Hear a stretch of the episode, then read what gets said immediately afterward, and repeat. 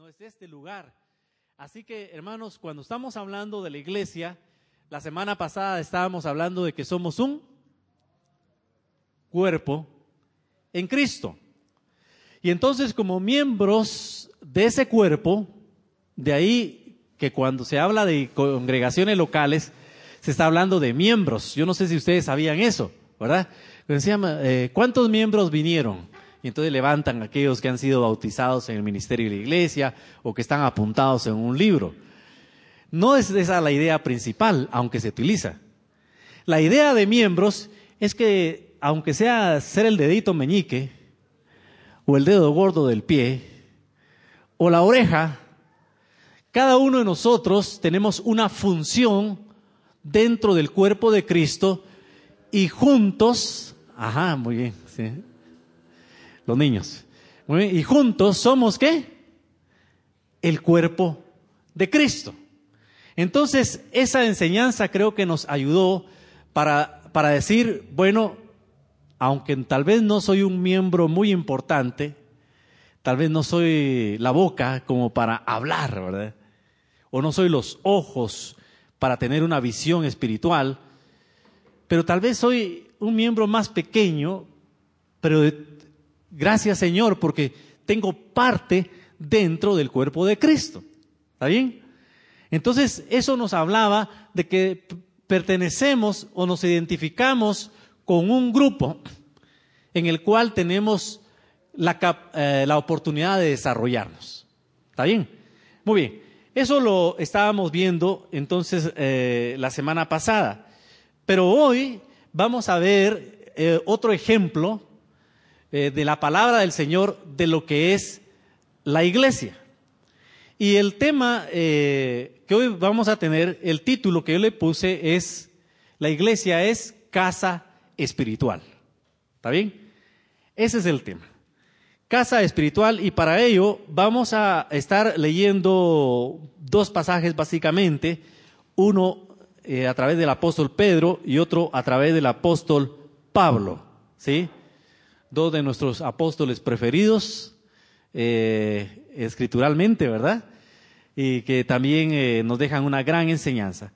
Y primera Pedro, capítulo 2, versículos 4 y 5, dicen de la siguiente manera.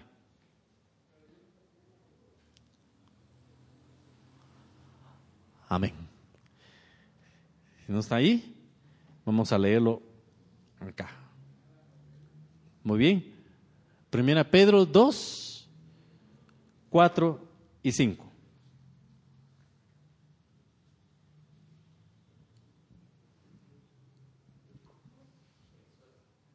Muy bien.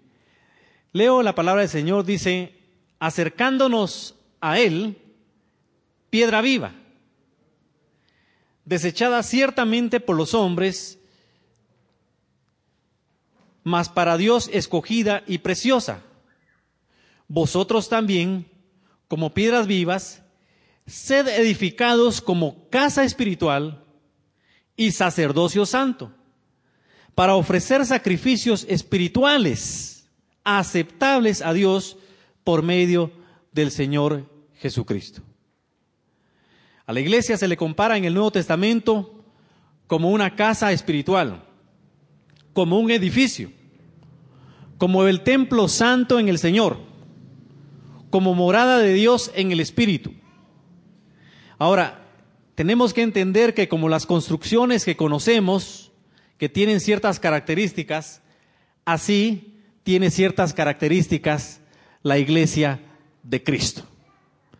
Cuando nos centramos en un edificio como, este, pues eh, vemos que cuando entramos hay una amplitud, eh, si lo comparamos a nuestras normales casas, ¿verdad?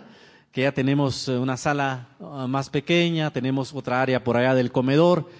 Así que todas las edificaciones que nosotros conocemos tienen ciertas características. Unas tienen eh, cimientos muy profundos, otras tal vez no lo necesitan porque es una cabaña, una casa de campo y no necesita cimientos tan profundos, eh, etcétera. Incluso los materiales de construcción son diferentes. Ahora, con ello, yo quiero hablarles a ustedes acerca de la casa espiritual que la iglesia es. La casa espiritual que nosotros somos. Por eso, hoy vamos a ver cuáles son las características especiales de nuestra construcción. ¿Arquitectos aquí? ¿Ingenieros? ¿No? Levanta la mano. Pues nos faltó nuestra arquitecta, ¿verdad? ¿Está bien? Eh, ¿Qué materiales, qué características tienen los materiales de la construcción de la casa espiritual que dice tanto el apóstol Pedro como el apóstol Pablo que la iglesia es? Ahora nos hemos pasado de una figura del ser el cuerpo de Cristo, que es muy entendible, a ser a una construcción. Y entonces lo primero que yo quiero mostrarles a ustedes, hermanos, que esta construcción, la cual somos nosotros mismos, lo primero o la primera característica especial que tiene es que tiene cimientos. Y estos cimientos de la construcción lo encontramos en Efesios 2.20. Dice la palabra del Señor, edificados sobre el fundamento de los apóstoles y profetas, siendo la principal piedra del ángulo Jesucristo mismo. Entonces, la construcción que nosotros somos no podría sostenerse si no tuviera cimientos o fundamentos sólidos.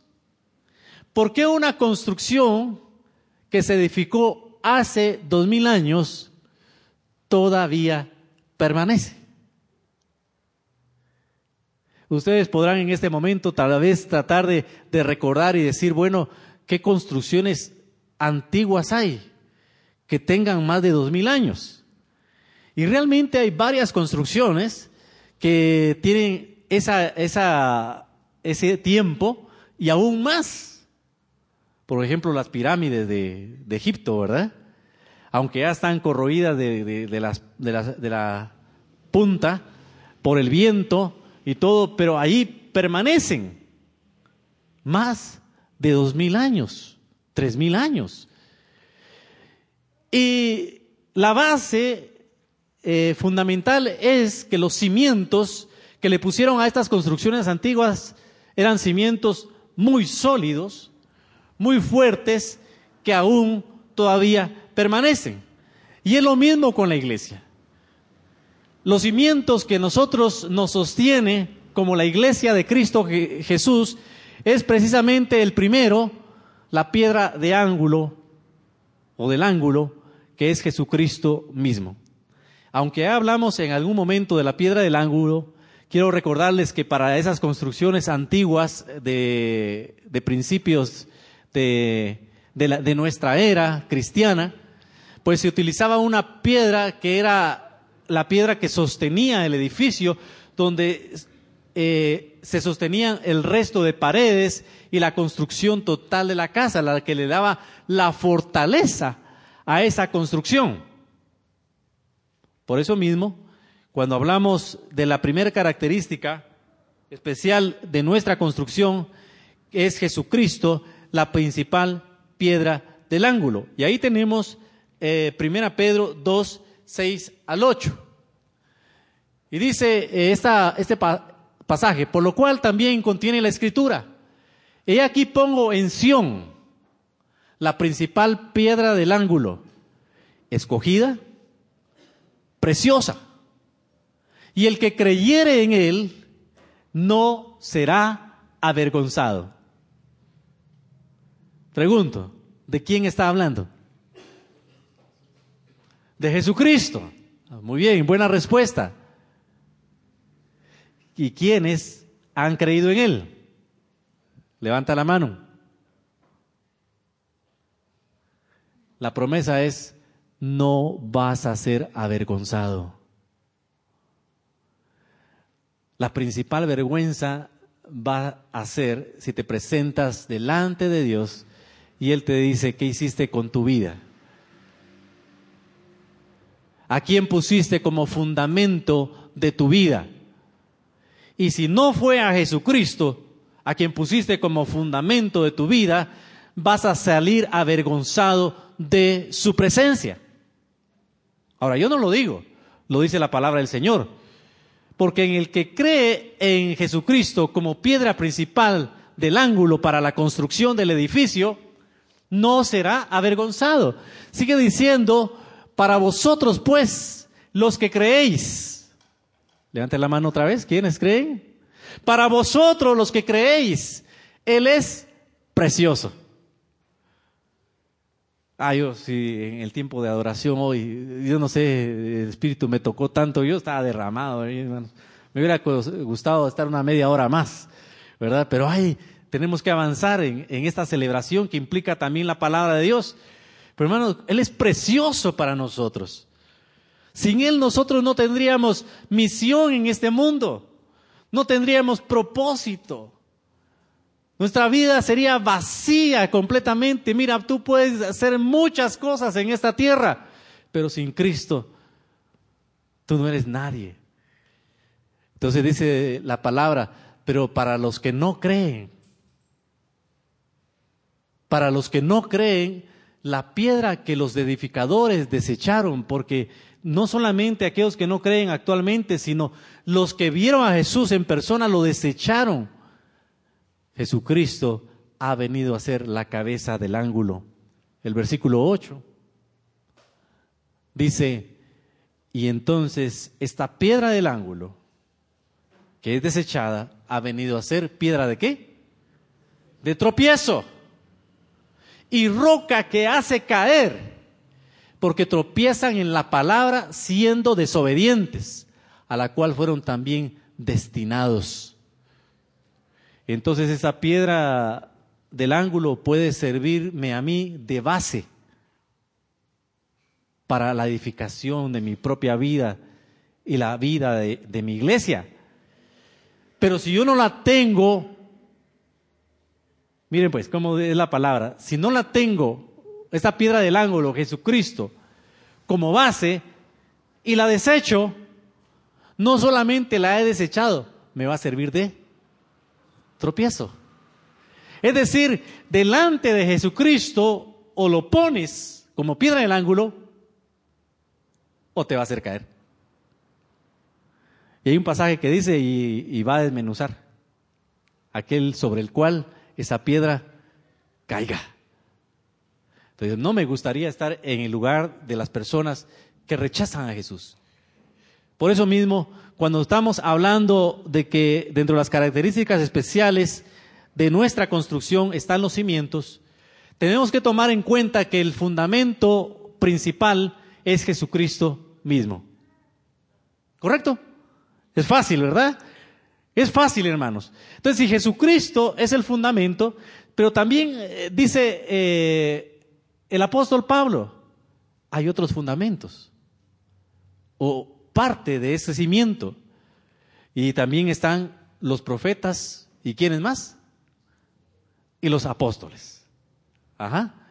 Ahora, en este sentido, no quiero eh, yo tal vez eh, decir eh, estoy en contra de que de los apóstoles y profetas actuales. Yo creo en ministerio apostólico y profético actual porque tiene su parte en, el, tiempo que nosotros estamos viviendo.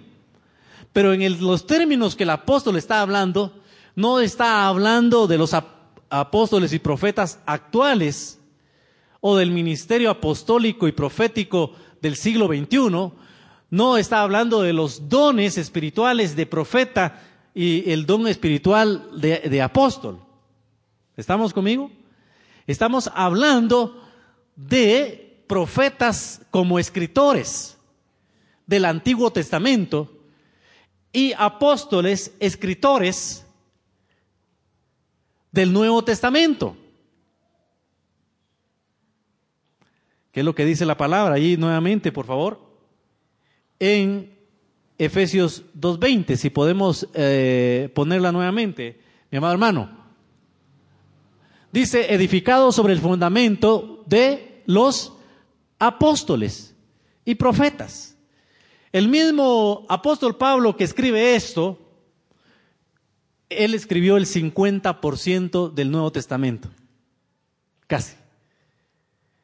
Trece de los 27 libros que componen nuestro Nuevo Testamento los hizo el apóstol Pablo por inspiración de Dios y él sabe lo que está diciendo. Y él dice, yo apóstol de Jesucristo, el más pequeño de los apóstoles. Pero él dice, Dios me dio revelación y ese es un fundamento, porque cuando hablamos del apóstol Pablo, por ejemplo, él pone los cimientos doctrinales de la iglesia cristiana. Si no nosotros no tuviéramos un fundamento de lo que debiéramos de hacer, por ejemplo, en los casos de, eh, la familia, en los casos eh, espirituales eh, de pecados, y nos argumenta el apóstol Pablo muchas circunstancias en la palabra del Señor, porque él como apóstol también puso fundamento. Tenemos eh, el apóstol Pedro, también fue escritor. Tenemos dos cartas de él y estamos viendo una ahora. El apóstol Juan se le atribuyen cinco libros de la Biblia. Y otros que tal vez no fueron llamados apóstoles o con llamamiento directo de Jesús eh, en su ministerio, pero fueron puestos como apóstoles, como eh, Santiago y Judas, que son un libro de nuestra Biblia, también se les consideraba apóstoles. Estamos aquí. Y cuando hablamos del Antiguo Testamento, ¿para qué vamos a hablar de toda la palabra profética? Porque desde el mismo Moisés que escribe, él es el primer profeta y él escribe el Pentateuco.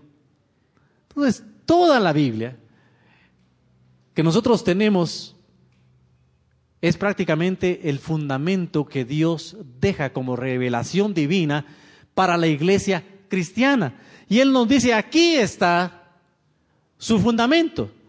Y ahora entiendo yo por qué el apóstol Pablo pone primero a los apóstoles profetas y después pone a Jesucristo.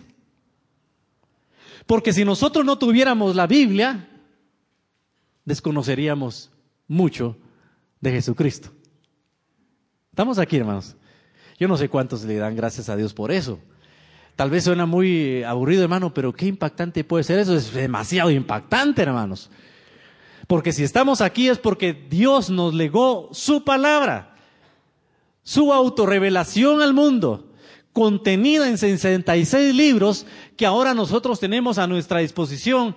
Y dice el apóstol Pablo, entonces ese edificio que es construido tiene un fundamento sólido porque es la palabra de Dios, a través de los profetas, de los apóstoles, pero, pero principalmente en Jesucristo. Porque ahora lo conocemos a través de su palabra. Estamos aquí, hermanos. Entonces, eh, hermanos, esta construcción nunca se va a caer. Pueden meter presos a todos los pastores si quieren del mundo, pero su palabra no está presa. A todos los predicadores, a todos los evangelistas, querer perseguir a la iglesia cristiana, pero hermanos, como tiene un fundamento tan profundo, tan sólido, esta construcción nunca va a caer. Entonces, ¿cuánto le dan gracias al Señor? Porque nuestros cimientos son cimientos de Dios. Amén. ¿Por qué no le damos un aplauso al Señor y le decimos, gracias Señor? Gracias Señor. Porque esa es la primera característica de nuestra construcción. Ahora sí, hermano, Tú debieras de estar feliz y decir, ah, entonces no, no soy así chanfleado, no soy una secta, no soy eh, alguien por ahí en el anonimato. No, tú perteneces a la construcción más especial, una casa espiritual, un templo santo en el Señor con fundamentos divinos, sólidos que nunca van a ser mermados. Amén. Bueno, en muchas épocas trataron de destruir el cristianismo. Han tratado de muchas maneras de destruir el cristianismo. Muchos líderes que se han levantado han dicho, mire, aquí yo tengo más popularidad que Jesucristo, porque Jesucristo ya perdió popularidad y eso no es cierto. Amén. Al contrario, la palabra del Señor nos confirma de que este edificio está bien sólido, hermanos. Gloria al Señor.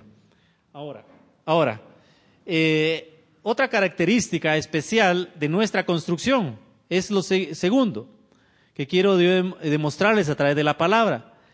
El material de la edificación, piedras vivas.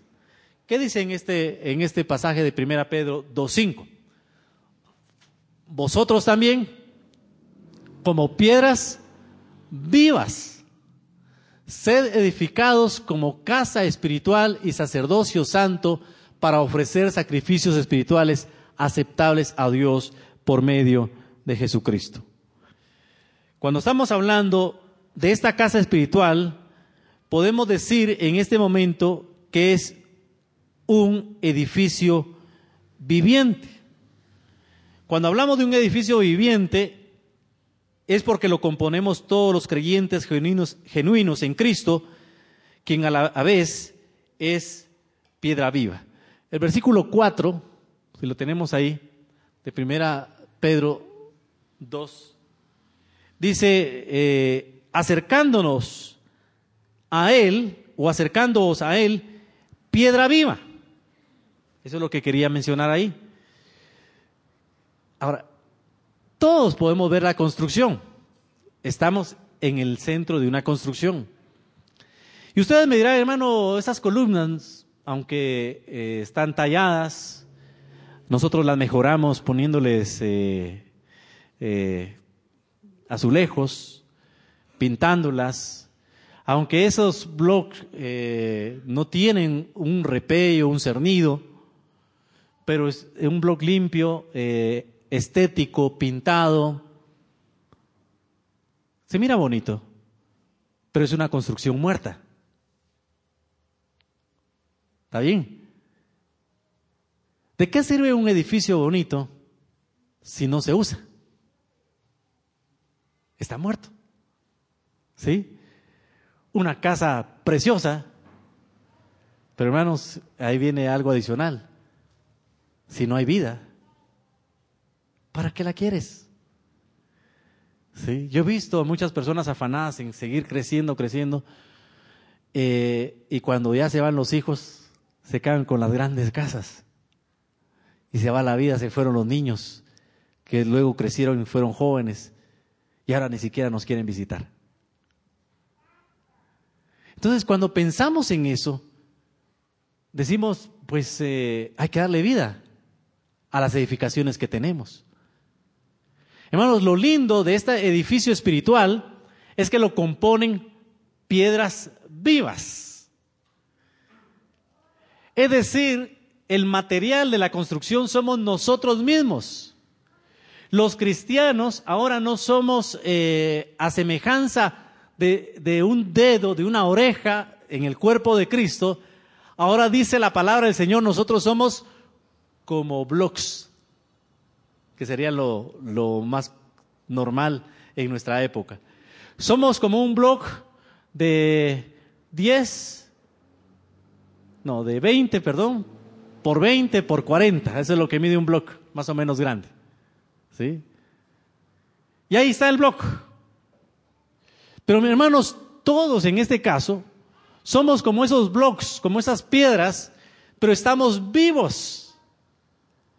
Ahora alguien va a decirme en esta mañana, mi hermano, a mí que no me digan piedra, porque, ¿verdad? Hay un dicho en Guatemala que dice no seas piedra, ¿verdad? Es decir, no sentís nada, ¿verdad? Tenés el corazón duro. No, el Señor dice, no, ustedes no son como piedras muertas. Es más, el Señor dice, si ustedes no adoran, si ustedes no alaban, Dios puede levantar incluso hijos y adoradores de las mismas piedras si Él quiere. Les puede dar vida. Ahora, ¿Qué quiere decir con esto? Que nosotros somos el material principal para un edificio viviente. Hermanos, yo no sé si ustedes habían tomado ese concepto, pero cada vez que nos reunimos, no solamente la iglesia se reúne como cuerpo en Cristo, o debiera funcionar como un cuerpo bien entrelazado, que todos sus órganos están funcionando, sino cuando nos reunimos también, cuando pensamos en el concepto de iglesia, somos como una casa espiritual que no solamente tiene unos fundamentos sólidos y consistentes, sino que somos un edificio viviente.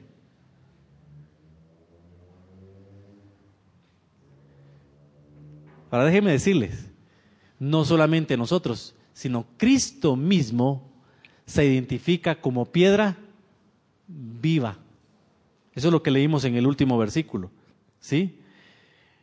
Él se identifica como piedra viva. Y yo vi en el, en el griego, ¿verdad? Tengo eh, un eh, Nuevo Testamento interlineal, se le llama, donde aparece la escritura toda en griego y la traducción en, español abajo.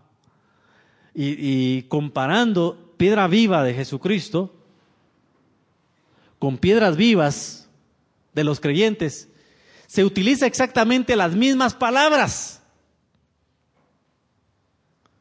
Es decir, el Señor no te baja de rango. No te dice, yo soy la única piedra viva.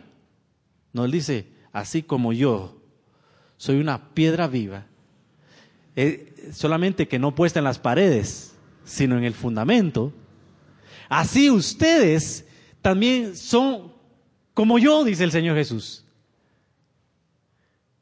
que le dan vida a la iglesia.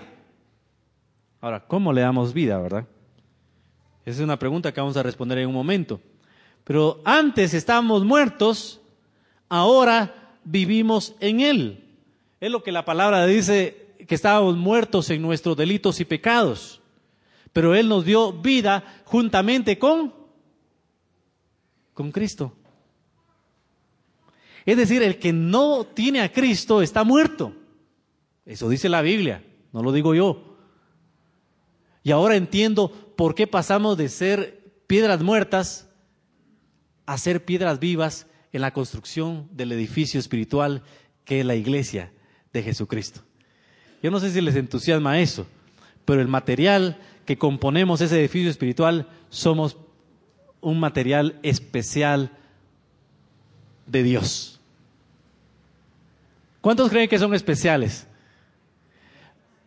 Ajá. La mitad levantó la, mano y dijeron amén. Yo les demuestro por qué.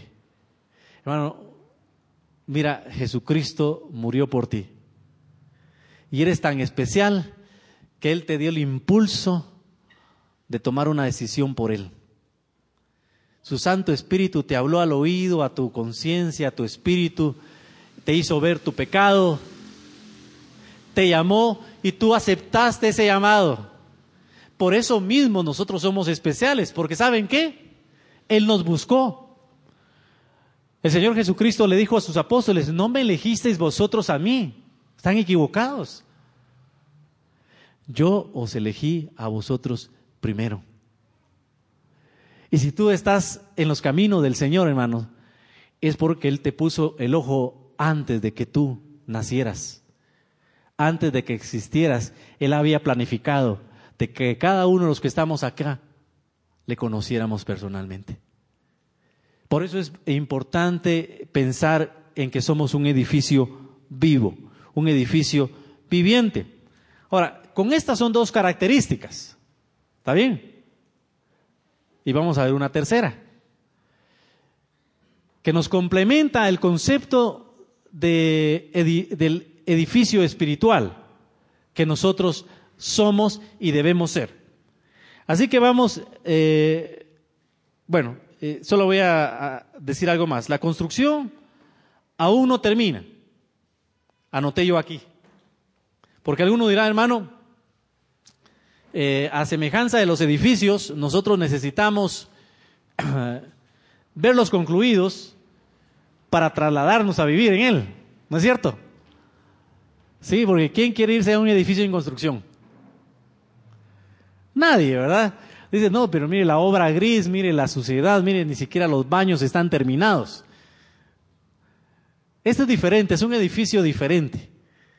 Es un edificio que se va armando, ¿ya? Y que tiene capacidad para seguir añadiendo más.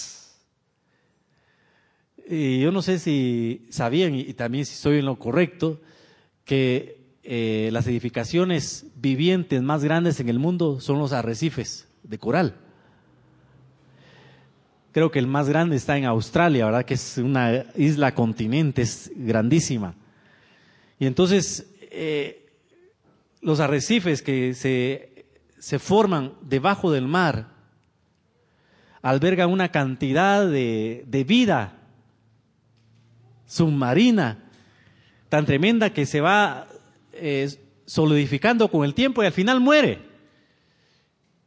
Pero la mayoría de esos cuerpos están vivos y tienen kilómetros y kilómetros de distancia, de, de, perdón, de longitud. Y es interesante saber eso, porque así es la iglesia. Hermano, ¿habrá lugar para una piedrecita más? Hay lugar. Dios quiere que tú traigas otras piedras vivas para edificar este lugar. El edificio aún está en construcción, pero se puede usar. Esa es la diferencia con el resto de edificios. Amén. Es decir, todas las veces se puede utilizar ese edificio. ahí tenía un pasaje nuevamente para recordar que eh, Efesios 2, 21 y 22. Estamos ahí, dice, pues para esto fuiste llamados, porque también Cristo padeció por nosotros dejándonos ejemplo para que sigáis sus pisadas, el cual no, cual no hizo pecado ni se dio engaño en su boca. Me parece que teníamos que anotar otro. Hermanos, el tercer, la tercera característica especial de nuestra construcción es el propósito de este edificio. Como nos estamos comparando con construcciones, este edificio que estamos albergando ahora es un templo para el Señor. Gracias Señor. Pero su concepción original era para utilizarlo, podemos ver aquí, como una bodega grande. Una bodega para materiales de construcción. Amén. Eh, y a veces nos encontramos nosotros con ese tipo de limitaciones de que encontramos un lugar, principalmente cuando hay alquiler, ¿verdad? Y que no es casa. O tenemos eh, nuestra casa que no era, fue diseñada para casa. Créanme que tenemos esa, eh, esa experiencia, ¿verdad? Entonces, qué difícil es saber de que algo que fue construido con un propósito no se usa para eso porque no se puede o no se debe. Y se le cambia completamente. Pero normalmente cuando hay una construcción con propósito, entonces eh, se diseña, se establece todos los, la planificación, se organiza para que esa construcción lleve un propósito especial. Ahora, díganme ustedes, hermanos, ¿qué propósito tenemos como edificio espiritual? Señor, bueno, mira, como cuerpo está más fácil definirlo. ¿Está bien? El propósito es que funcionemos como funciona el cuerpo de un humano, bien coordinado, unido entre sí, para poder avanzar, para poder realizar tu obra, Señor. ¿Y edificio?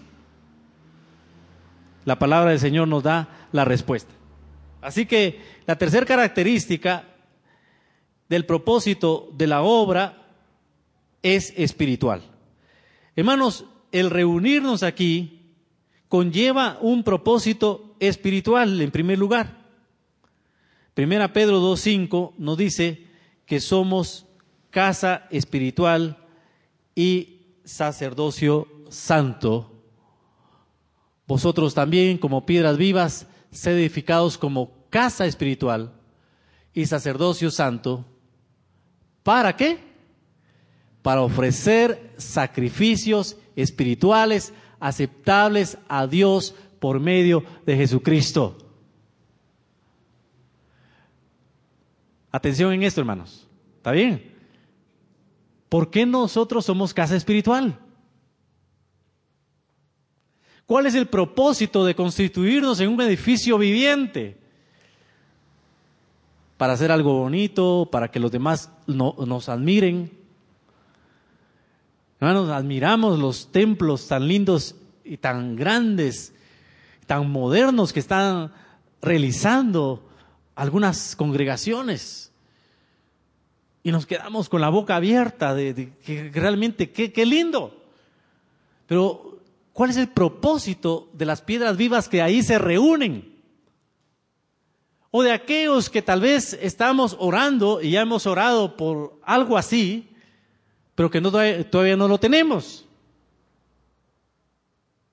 El propósito es el mismo de los que tienen templo y los que no tienen templo presentar sacrificios a Dios aceptables por medio de Jesucristo.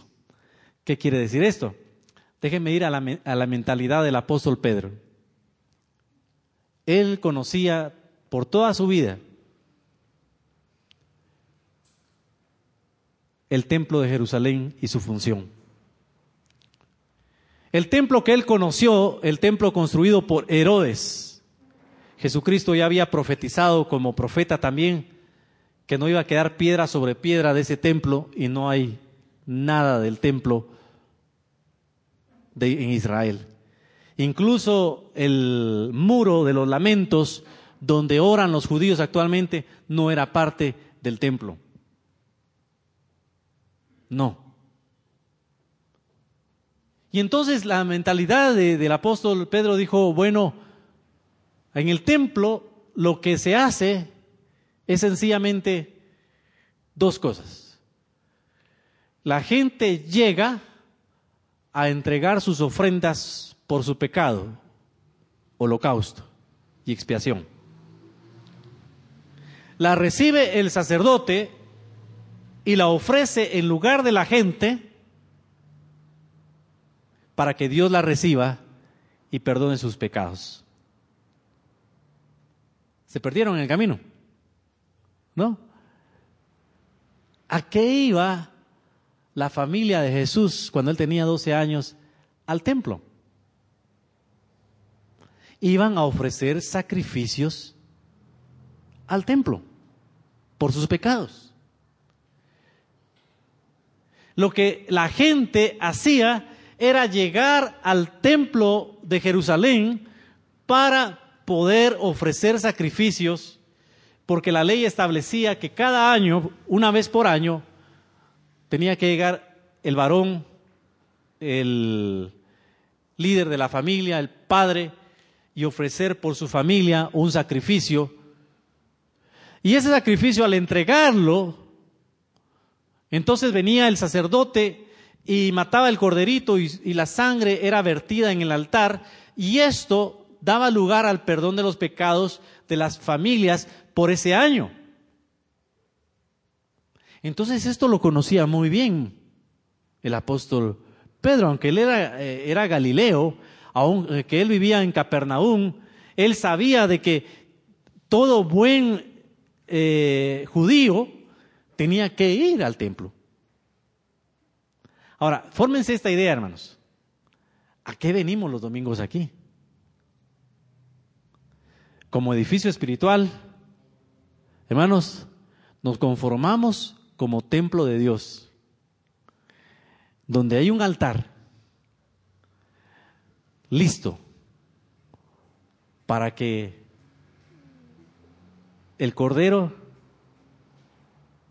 sea presentado delante de Dios en ofrenda del todo quemada. Algunos tal vez no están entendiendo el concepto, hay que leer el Antiguo Testamento. ¿Está bien? Pero hermanos, la ofrenda del todo quemada era la ofrenda de adoración a Dios por el perdón de los pecados. Y entonces el apóstol Pedro dice, nosotros somos ese edificio. Nosotros que venimos cada vez como piedras vivas, somos el edificio donde se presenta la verdadera adoración a Dios. Amén, hermanos. Mire, yo sé que está resultando así como que cargoso, a veces eh, son ideas que, pero eso estaba aquí implícito. Nos conformamos como casa espiritual para presentar ofrendas a Dios por medio de nuestro Señor Jesucristo. Ahora, hay algo más ahí. Hay un propósito especial que se menciona ahí. Y dice sacerdocio santo. Digan conmigo, porque para que despierten, hermanos. Sacerdocio santo. Sí. Otra vez. Sacerdocio santo.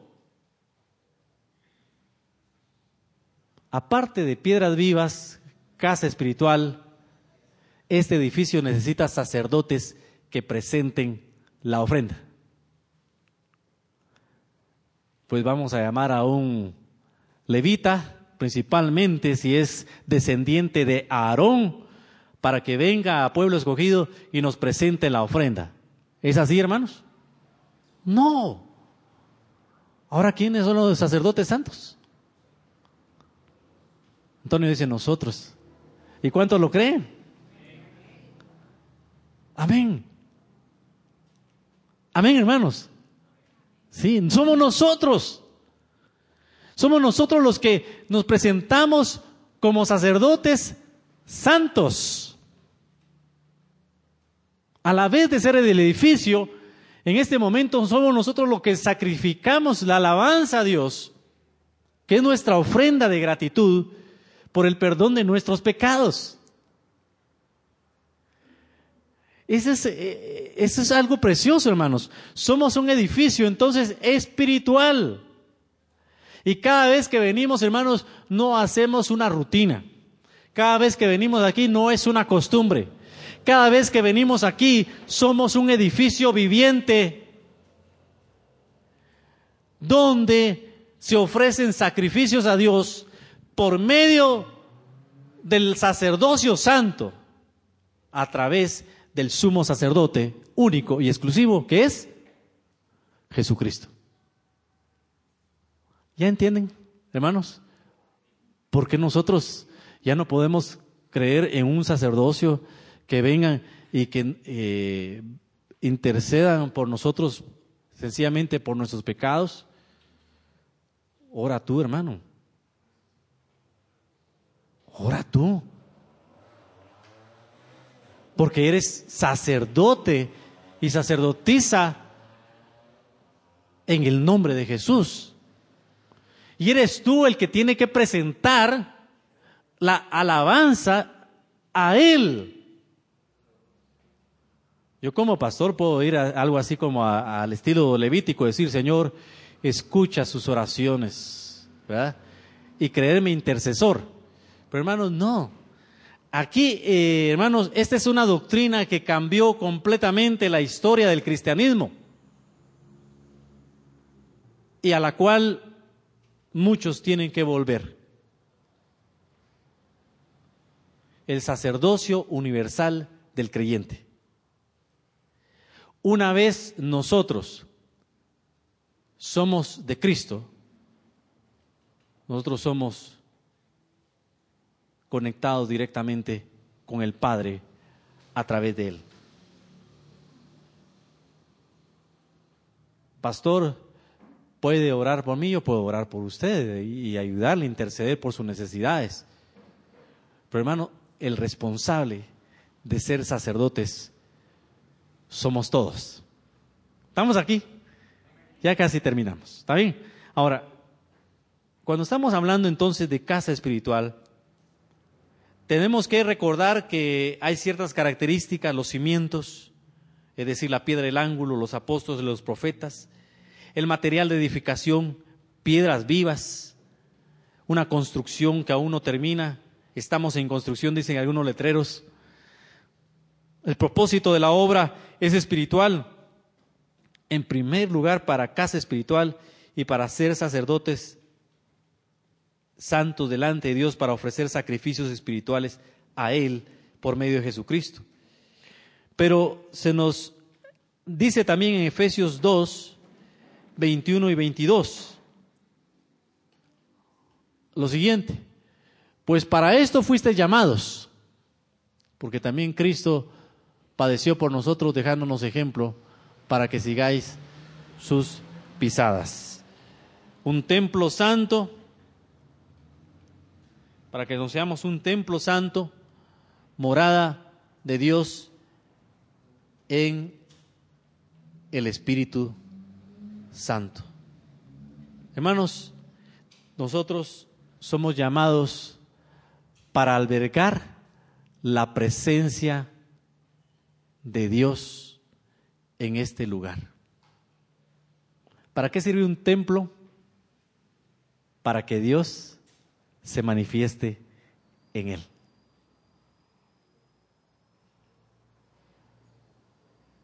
La iglesia no es un club.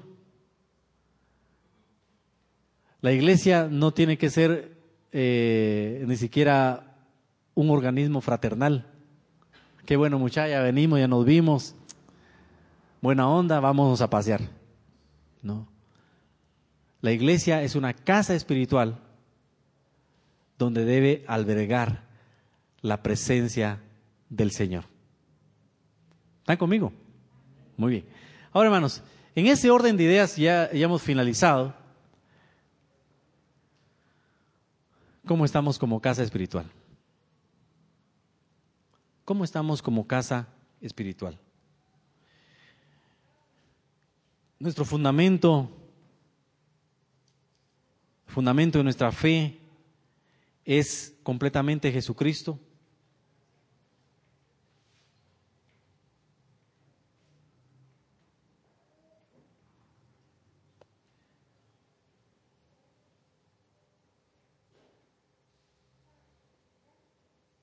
¿Somos piedras vivas o estamos más muertos que las piedras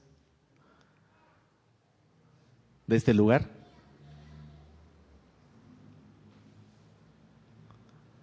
¿Comprendemos el propósito por el cual nos reunimos? ¿Ya lo comprendimos, hermanos? Hermanos, eh, fíjense que nosotros como humanos y como muy humanos venimos todas las veces y Dios nos atiende, nos atiende y nos dice, ah, ya vino este quejón, decía Esteban, ¿verdad? Este Jeremías, a quejarse otra vez de sus problemas y está bien, hermanos, porque tenemos un Padre, ¿verdad? Al cual le podemos venir y quejar, me, duele la espalda, me duele la cintura. Yo pasé esta semana, pero hoy sí, hace muchos años que no me daba algo así tan fuerte, pero gracias a Dios ya la estamos superando. Y, la queja viene, hermanos. Pero cuando comencemos a cambiar nuestra queja en danza, en acción de gracias, en adoración, vamos a estar haciendo lo correcto para lo cual la iglesia es un edificio. ¿Qué? espiritual, vivo, una casa espiritual, un templo santo en el Señor donde se ofrecen sacrificios a Él. Ahora, mi Biblia en Efesios 2, 21 y 22 dice un poquito diferente a lo que tenemos allí. A veces una confusión. Dice, en quien todo el edificio bien coordinado va creciendo para ser un templo santo en el Señor. Es decir, el edificio va creciendo. Y dice aquí, en quien vosotros también sois juntamente edificados para morada de Dios en el Espíritu Santo. Pónganse de pie y vamos a orar al Señor. Aquí estamos.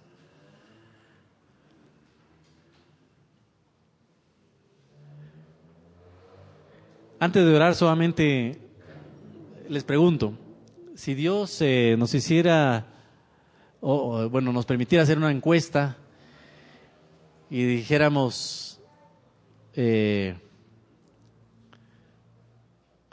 de 1 a 10, ¿cuánto se manifestó la presencia del Santo en este lugar? Tú tienes la respuesta. porque para mí tal vez no es un 10, pero casi un 9. Porque había disposición en mi corazón de decir, gracias Señor, porque estás aquí en la adoración, porque sabe que yo soy sacerdote también por mí. Amén. Entonces, hermano, el de que el culto estuvo bonito o estuvo mal, que la predicación estuvo muy aburrida o estuvo bien. Eso no depende de lo que aquí se hizo. Depende de ti. Porque tú eres el edificio vivo, eres piedra espiritual y eres sacerdocio santo. ¿Estamos? No sé si estás de acuerdo. Pero yo creo que cada uno de nosotros podemos salir de aquí, de las puertas de, esta, de esa congregación, diferentes cambiados, renovados para enfrentar nuestra semana? ¿O podemos decir y salir, no se me dijo lo que yo quería oír?